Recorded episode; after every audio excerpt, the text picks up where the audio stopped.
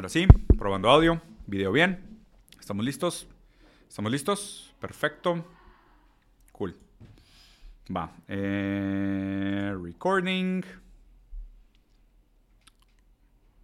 Ah, cabrón, otra vez se cortó. A ver, nomás quiero checar si se cortó otra vez. No, ¿verdad? A ver, nomás quiero revisar que no se haya cortado otra vez. ¿Todo bien? Ok, se está escuchando, perfecto. Ahora sí está grabando. Muy bien, listo. Para la gente que está viendo esto, no sabe que esta es la segunda toma. Y además de que no saben que es la segunda toma, yo nunca hago dos tomas de absolutamente nada. Si no me sale la primera, lo tiro a la basura, cierro la pantalla y empiezo a jugar videojuegos. Pero por ustedes, por ustedes, hermoso, sensual y altamente desechable, capital humano, voy a hacer una toma 2 de estas primeras noticias. La verdad es que solo voy a tener que repetir las dos primeras noticias, así que, bueno, a ver si salen peor o mejor que la primera vez. Nunca lo sabremos, no hay manera de compararlo, ya que lo primero está perdido en el limbo. Pero vamos a empezar. Hay muchas noticias interesantes, así que agárrense, cámbiense su pañal, agarren agüita. Siempre es bueno tener un pañal para que no tengan que ir al baño y tener botanas para que no se deshidraten y no les dé eh, gastritis mientras estén viendo las noticias del mundo. Pero bueno, Semana pasada hubo un encuentro espectacular del G7 en Hiroshima, en Japón, eh, para hablar sobre los peligros de China. Digo, ahí empezando a hacer el análisis, el G7 son estos países cuyos presidentes y primeros ministros son las personas menos populares del mundo, incluso en sus propios países, gente que representa la democracia, pero realmente en sus países nadie los quiere, como este tipo del primer ministro de Inglaterra, que es como el cuarto o quinto en la lista de las personas que nadie quería como primer ministro, pero fueron renunciando y dándose por vencidos y perdieron poder y demás hasta que acabó él. Se ve en su foto que ni siquiera él quiere estar ahí. Pero el caso es que se encuentra el G7 en Hiroshima para hablar sobre los peligros de China y decir que hoy China es el mayor desafío para la prosperidad global. Pero aquí hay un pequeño detalle. Este, cuando se ven estas gráficas bonitas del capitalismo y de la cantidad de gente que ha salido de la pobreza extrema del capitalismo, que dice que son como 400 millones de personas que han salido de la línea de pobreza, ¿no? 75% de esas personas que han salido de la pobreza salieron de la pobreza en China. El Partido Comunista China es la fuerza civilizatoria más potente de la actualidad y lo hace en nombre de los trabajadores y desde el marxismo, desde el materialismo dialéctico y el materialismo histórico. Ese es el poder que tiene China y por sacar a tanta gente a la pobreza, supongo, se considera hoy como el mayor desafío para la prosperidad global. ¿A qué se refieren con prosperidad global? La de los bancos, definitivamente. China hoy es probablemente eh, la mayor amenaza para la prosperidad hegemónica eh, del liberalismo ideológico. Esa es, la verdad. debería ser ese el verdadero encabezado lo que estamos diciendo acá. Pero hay más. Eh, me parece interesante reflexionar también sobre lo que representan estos líderes democráticamente electos. Y aquí voy a hacer una metáfora de lo que Freud llamaba el fetichismo. El fetichismo, según Freud, es aquella última barrera último obstáculo tras la cual se esconde el trauma de la castración. El fetichismo normalmente nosotros lo idealizamos, lo soñamos, lo glorificamos demasiado y tenemos que hacerlo así para defenderlo y mantenerlo en su lugar porque detrás de él inconscientemente sabemos que se esconde el trauma de lo real y la castración. ¿no? Esa idea del fetiche la podemos aplicar a la democracia. Nosotros tratamos la democracia como un tipo de fetiche. Aquí la manera como funciona el fetichismo de la democracia es que nosotros defendemos mucho la democracia y siempre hablamos de que hay un gran peligro en el modelo chino, porque sabemos que si quitamos la democracia se revela eh, lo brutal y lo real que existe por detrás de la democracia. Que estos países y sus líderes democráticos pues no son populares y la gente no los quiere si no tuvieran estos modelos representativo, parlamentar, indirecto o tanto lobby del capital, pues probablemente ni siquiera serían gobernantes popularmente electos. Pero necesitamos el fetiche de la democracia para que las cosas continúen funcionando. Y aquí también voy a hablar de otro de mis filósofos recientes que me han gustado, es Giorgio Agamben. Y Giorgio Agamben habla sobre el estado de excepción. La idea del estado de excepción es que existe la democracia, para la toma de decisiones y la libertad, la idea de libertad y la idea de que nosotros podemos libremente elegir lo que pasa con nosotros a través de la votación, de la participación popular y las políticas públicas, pero Giorgio Agamben dicen que cada vez más usamos el estado de excepción para hacer aquellas cosas que son necesarias para que la sociedad funcione. Entonces, democráticamente votamos sobre todos los temas superficiales y estéticos, que realmente no cambia nada. Entonces, votas sobre temas muy relevantes para que te sientas libre Y por detrás de esto, cuando algo realmente se necesita decidir y se necesita puño de hierro para tomar una decisión en la mejor intención del pueblo, se usa el estado de excepción.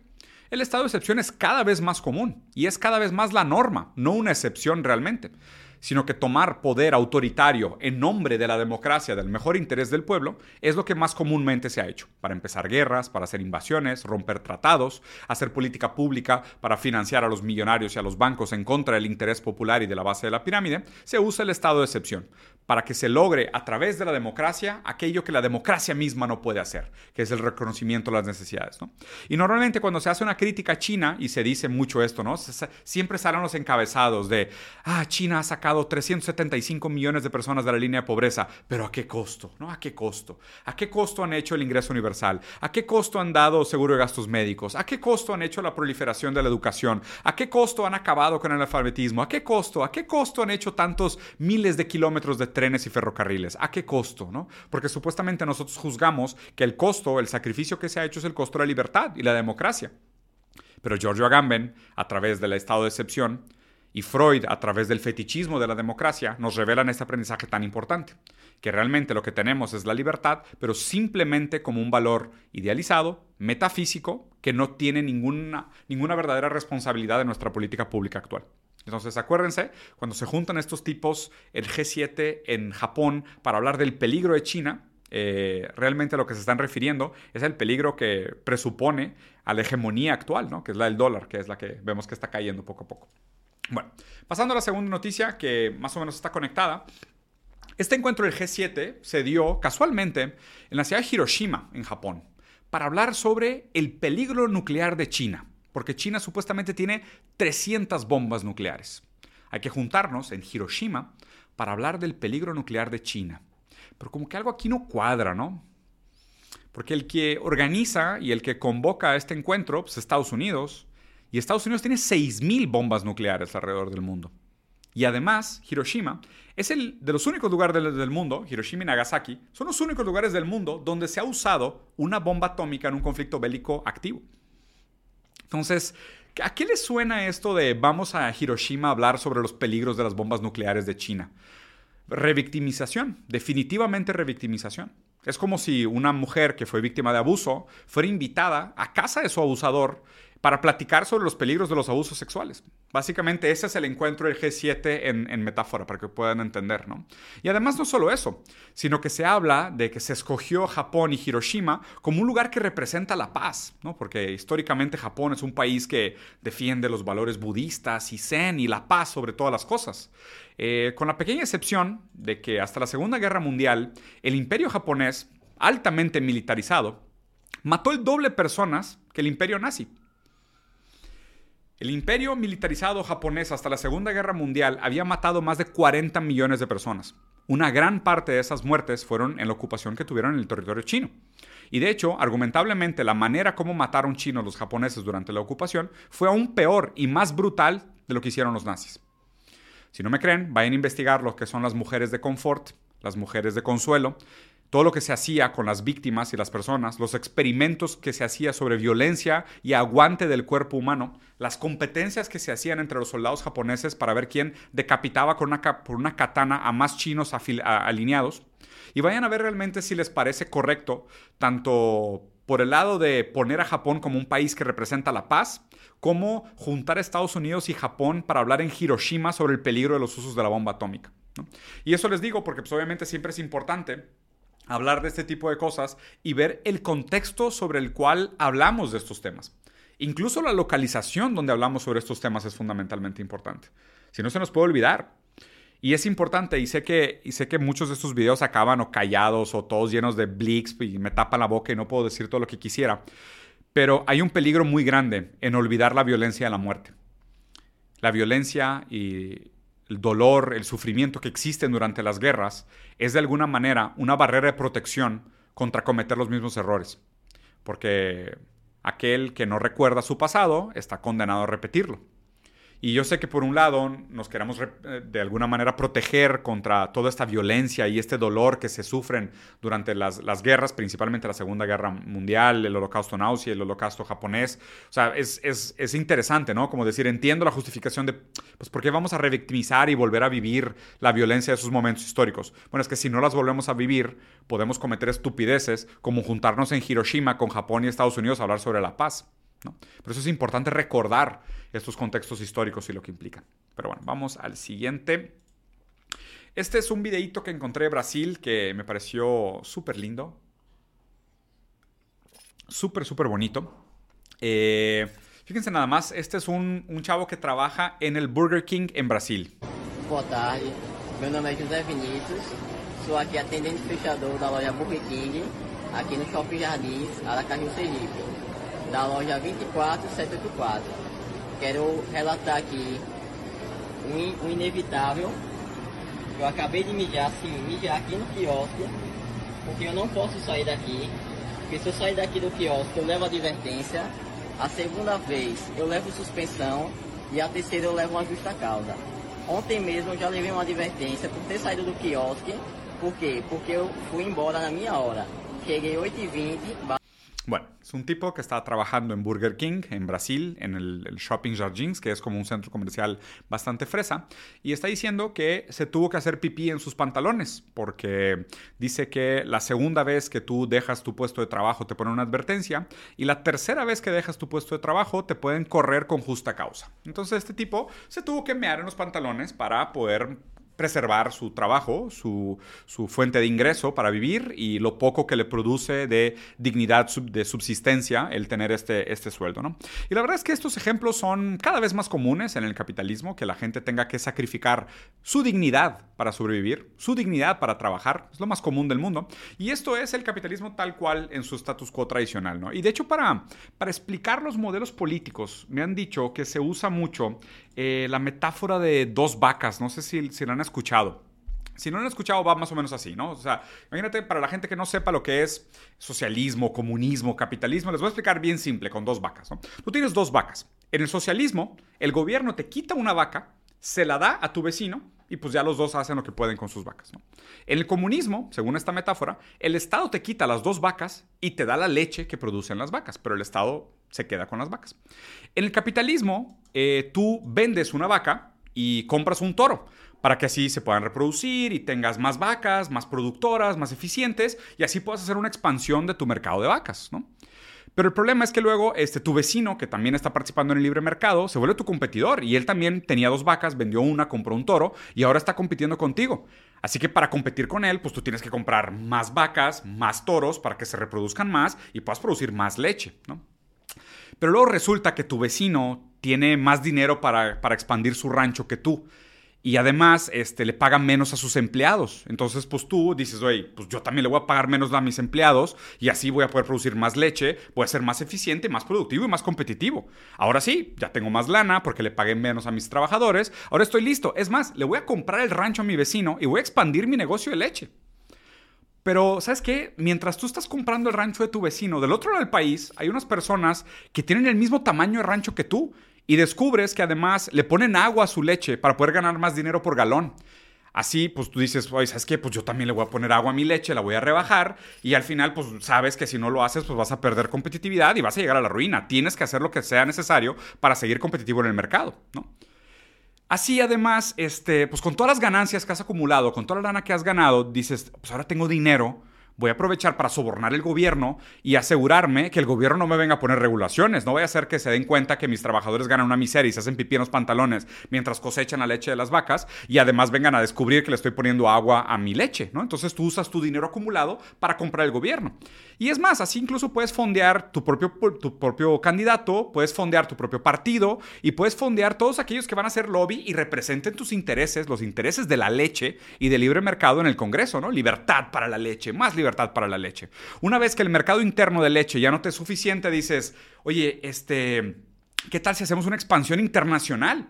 y le pagas al gobierno, a tus candidatos y a tus políticos para que instrumentalicen el ejército y hagan golpes de Estado en cualquier país que quiera competir contra tu imperio de leche. Y no solo eso, si un país se atreve a votar por un gobernante que está en contra de tus prácticas de mercado, del libre mercado y de la expansión de tu imperio de leche, le das más lana al ejército de tus ganancias para que den un golpe de Estado, pongan un dictadorcito y si no, vayan a hacer una guerra y destruyan a tus competidores. Vean todo lo que he hecho con dos vacas. Esta es la metáfora del libre mercado explicada con dos vaquitas. Espero les haya gustado. Ah, chicos, así funciona, así funciona el libre mercado. Qué bonito, ¿ah? Me encanta, me encanta la libertad de, competencia, me encanta que la gente pueda eh, conseguir lo que quiere y alcanzar sus sueños y demás. Es, es hermoso el libre mercado. Por otro lado, eh, este fin de semana, en, en otra noticia, que la madre, otra vez al parecer se cayó el stream. Mm, a ver, espérate aquí. A ver, dame nomás un segundo. Déjame ver si es el stream que se cayó o si es el, Twitch. Es que creo que Twitch está fallando, güey. ¿No se cayó? ¿No? ¿Todo ok? Qué raro, porque en mi Twitch player de mi computadora dice que está caído. Bueno, me está diciendo la gente que todo fine. ¿El stream está fine? Perfecto, porque justo hicimos un break entre noticias, entonces no hay mucho problema. Pues es nada más mi compu, entonces la que está fallando, recita. Bueno, aprovecho para tomar agüita, para estar hidratado. ¿Cómo van? Todo bien, todo increíble, parientes. Todo increíble. Bueno, continuemos. Ahora sí, al parecer el problema sí es nada más de mi computadora, así que lo ignoraré. Eh, en otras noticias, está el último partido del Real Madrid contra el Valencia, un jugador brasileño que se llama Vinicius Junior, eh, recibió una serie de insultos por parte de la porra del Valencia que le gritaban mono, mono, mono y hacían movimiento con las manos. Hay unos videos ahí eh, grotescos de directamente de que se tomaron entre la porra del Valencia insultando a Vinicius Jr. ¿no? Digo, primero que nada, esto no es un evento aislado. Esto sucede desde hace muchísimo tiempo. Vayan a ver las entrevistas de Roberto Carlos. A Roberto Carlos le decían macaco, le rayaban el carro, le ponían flyers, banderas y plancartas para insultarlo desde la primera vez que tocó el país. Y aquí me parece que es un tema multifactorial. Definitivamente es racismo, en el sentido de claramente el color de piel y la etnia de Vinicius Jr. es un factor determinante para lo que le estaban gritando. Digo, no le estaban gritando tonto, que sería un insulto capacista, no le estaban gritando bello, que sería un tipo de cumplido raro o volteado, le estaban gritando mono, definitivamente haciendo eh, un tipo de metáfora a su etnia, a su color de piel y a, la, a, qué, tan, eh, a, qué, a qué tanto está él evoluido o no, ¿no? qué tanto se ha alejado del, del simio como nuestra especie original, por decirlo así, o por nuestra especie compartido original. Eh, además de esto, eh, me gustaría que analizáramos esta noticia desde el ángulo de que el fútbol es política por otros medios. ¿A qué me refiero con el fútbol es política por otros medios? Se dice en, algunos pensadores sobre la filosofía, han dicho que la guerra es política por otros medios. La manera como nosotros nos relacionamos y establecemos un vínculo social y funcionan las sociedades es a través de la negociación política, de la conversación política y de la gestión política de nuestras intenciones. Bueno, pues en ese sentido, la guerra es política por otros medios. Cuando ya no podemos resolver las cosas platicando, eh, gestionando y legislando, partimos a la guerra. Pero el fútbol también es política por otros medios. Porque en el fútbol, de alguna manera, nosotros gestionamos nuestros sentimientos hacia el otro. Y si es verdad que el fútbol acaba siendo un territorio profundamente tribal, donde la gente tal cual viste colores y reduce su inteligencia al mínimo en nombre de la defensa de unos colores específicos, como si fuera un tema de sangre, vida o muerte. En ese sentido, eh, hay un segundo agravante que es el odio que existe contra el Madrid en España. ¿no? El Real Madrid es un equipo eh, muy ganador, lleno de galardones, lleno de victorias acumuladas, un equipo de muchísimo éxito. Eh, para muchos equipos, ganarle al Madrid es algo importante, es un, es un, mérito en sí mismo. ¿no? Y para el Madrid, a lo mejor, pues realmente solo ganar una copa más sería algo realmente significante. Cuando para la mayoría de los equipos, con ganarle al Madrid es suficiente. Y no lo digo, o sea, la verdad, a mí me es indiferente todos estos equipos, pero es un segundo nivel agravante. ¿no? Entonces, primero, está el tema de la etnia de Vini. Segundo, está el tema del odio contra el Madrid. Y tercero, aquí está el problema de la Liga Española en sí. Se sabe que los, dirigentes, los altos dirigentes de la Liga Española, y de hecho creo que el principal dirigente de la Liga Española abiertamente, es un votante de Vox. Vox, por si no lo saben, es un partido de extrema derecha que está en España y que tiene de hecho bastantes tentáculos en Latinoamérica, fondea algunos, algunos eh, partidos en Latinoamérica y algunos think tanks en Latinoamérica para fomentar a través del yunque y todas estas ideas sobre la familia tradicional, los valores conservadores, el libre mercado y el liberalismo conservador, eh, se hace desde Vox. Entonces no es coincidencia que el director de la liga, que sea votante de Vox, permita la perpetuación de los valores como el racismo, el odio, la discriminación en nombre de la libertad de expresión, ¿eh? Porque aquí, si se fijan, se conecta bien bonito con muchas de las cosas que pasan en redes sociales. Casi nunca la gente pide libertad de expresión para decir, soy a favor de los derechos de las mujeres, ¿no? Soy a favor de pago digno para los, para los repartidores de Uber y Rappi. No, la gente, que, la gente que pide libertad de expresión normalmente la pide para gritarle mono a los jugadores de fútbol que son de un color distinto al de ellos. Para eso quieren la libertad de expresión. Esa es la libertad de expresión que tradicionalmente se defiende en redes sociales y aquí se conecta muy bien con estos valores franquistas, eh, bastante racistas, xenofóbicos, eh, incluso fascistas hasta cierto punto, para poder perpetuar esta discriminación y este racismo estructural. Entonces aquí lo que me parece interesante es primero, que Vini como jugador eh, se haya puesto valiente y haya levantado la voz en contra de la liga, apuntando dedos a todos lados diciendo lo injusto que fue esta situación, la solidaridad que se dio por parte del gobierno de Brasil, incluso el presidente Lula de Brasil hizo un pronunciamiento, ayer se apagaron las luces del Cristo Redentor en Río y lo dejaron a oscuras, eh, fotos muy bonitas del Cristo en contra de la luna, representando aparte este jugador que viene de la pobreza en Brasil y logró subir hasta los niveles más altos, más altos de la, de la calidad deportiva en el mundo. La solidaridad brasileña también me parece bastante bonita. Y tercero, me encantó la respuesta que tuvo uno de los dirigentes del Madrid al decir que él no quería hablar de fútbol después del juego. Él quería hablar sobre este evento. Y además diciendo que lo que debería de haber sucedido es que deberían de haber cancelado el partido, lo deberían de haber parado. Y ahora les pregunto, piensen ustedes, ¿ustedes creen que podrías jugar un partido de fútbol después de que 20 mil personas te griten insultos desde la tribuna?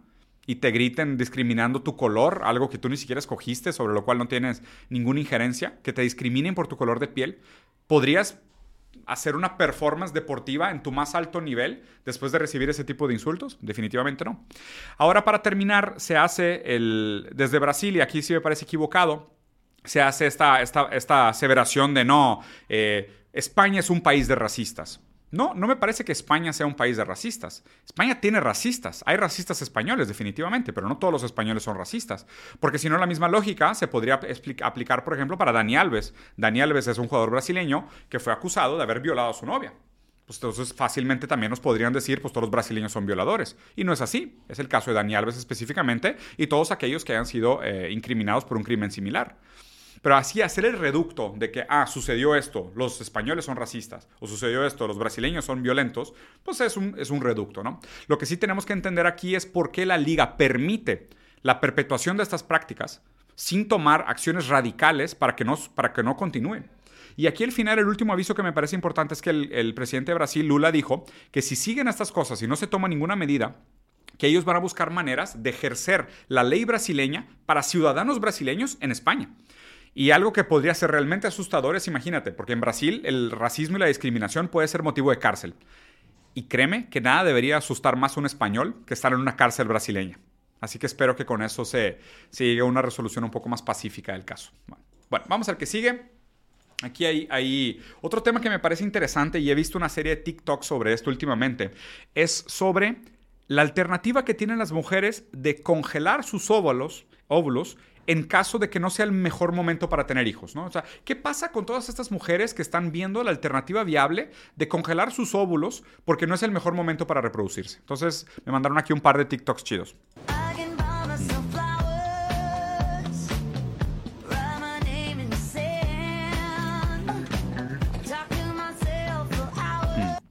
Digo, dos cosas que se me hacen inmediatamente, interesantes de aquí, le voy a quitar el sonido, es primero, ¿quieres ser mamá, pero aún tienes metas por cumplir? Ya desde aquí te están planteando cuál es realmente la raíz del problema.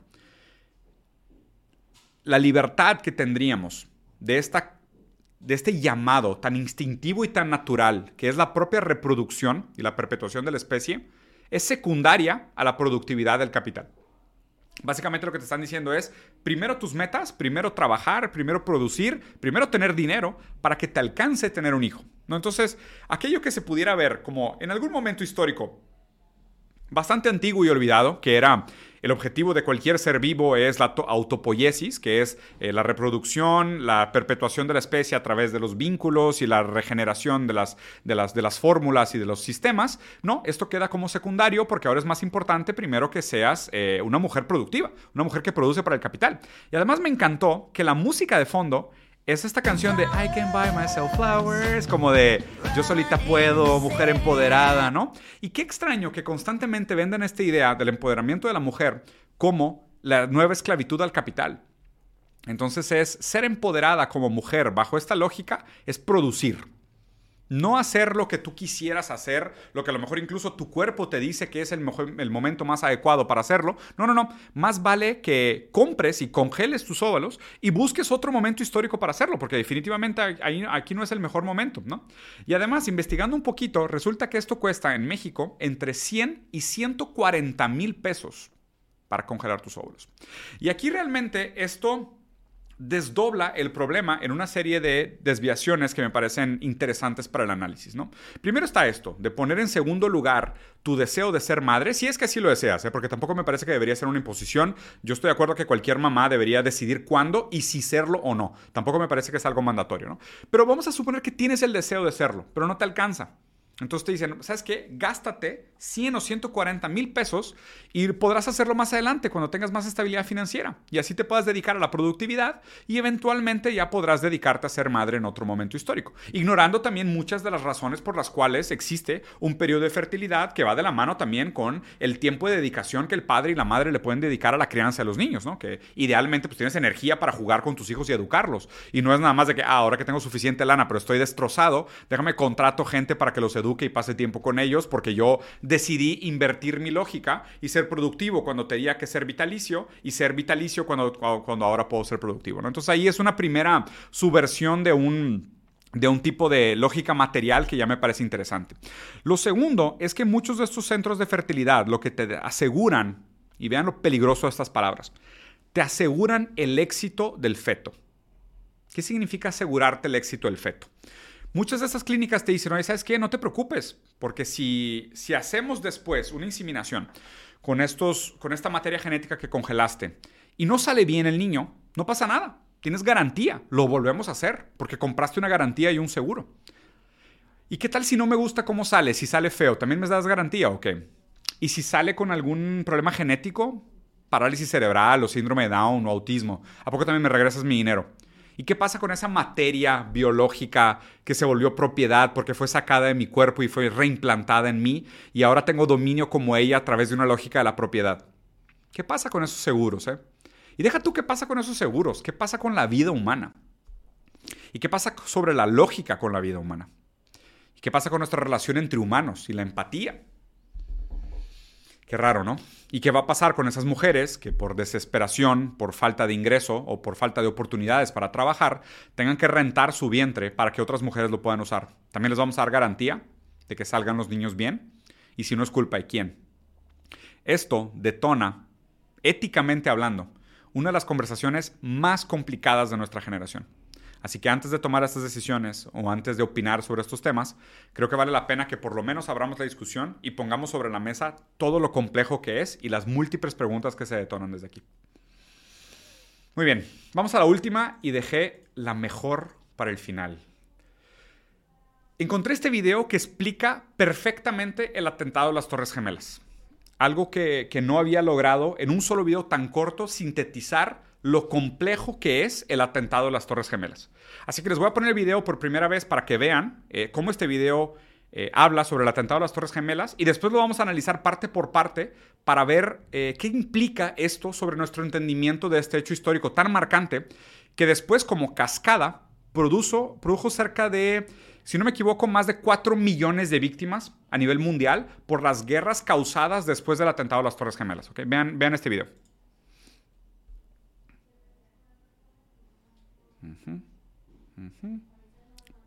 Torres gemelas. Perfecto. ¿Lo vieron? Gran video, ¿no? Bueno. ¿Cómo les explico que este video probablemente sea mi video favorito de todo el año? Y, apenas estamos en inicios de junio. Y ya es mi video favorito del año. Y voy a cerrar el año, ya es mi video favorito del año. Otra cosa que tengo que agregar es que este video tiene el soundtrack, aunque ustedes no lo pueden escuchar, de la canción de Linkin Park, What I've Done que también es una parte muy importante de este rompecabezas. ¿eh? Para la gente que no lo vio, vamos a ver. El video empieza con un tipo que se quiere subir a un caballo, el caballo le da una patada en defensa propia y el tipo sale volando. Si no recuerdan, Estados Unidos fondió grupos terroristas en Afganistán para quitar el crecimiento del gobierno socialista y el apoyo que recibía la Unión Soviética Afganistán. Entonces sí, Estados Unidos trató de subirse al burro, el burro le dio una patada y le salió muy mal su intento de domar al burro. En este caso, Estados Unidos trató de domar a Afganistán, le salió mal, Afganistán le dio una patada.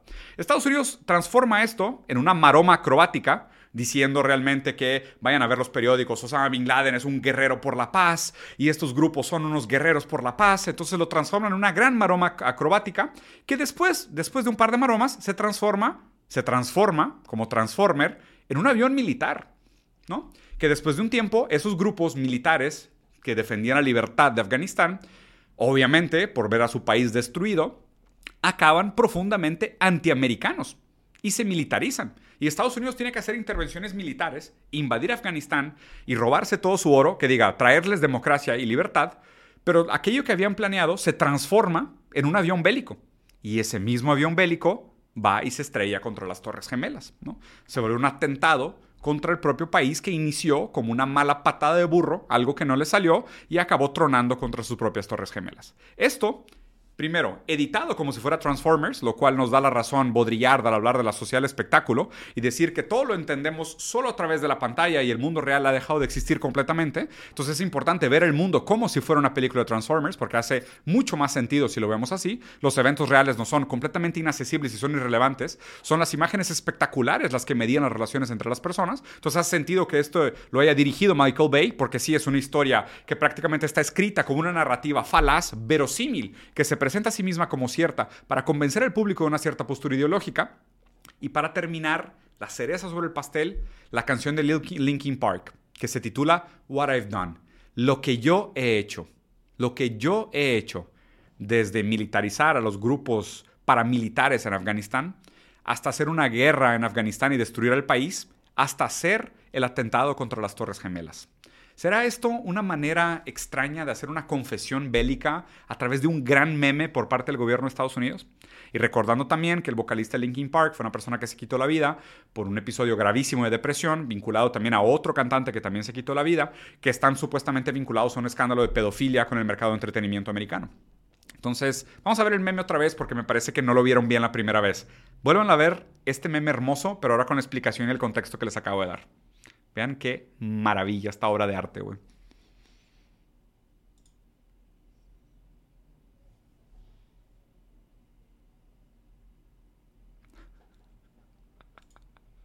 Hermoso. No tengo nada más que agregar. No tengo absolutamente nada más que agregar. La vida entera es un gran espectáculo que nosotros solo podemos admirar desde la televisión. Capitán Humano, espero les haya gustado. Como siempre, dejen aquí sus mensajes sus comentarios, sus confesiones, sus buenos deseos. Píquenle a todos los botones y nos vemos tal vez la próxima semana. Si es que hay suficiente y todavía no empieza la Tercera Guerra Mundial, nos vemos la siguiente semana. Cuídense, Capitán Humano. Adiós.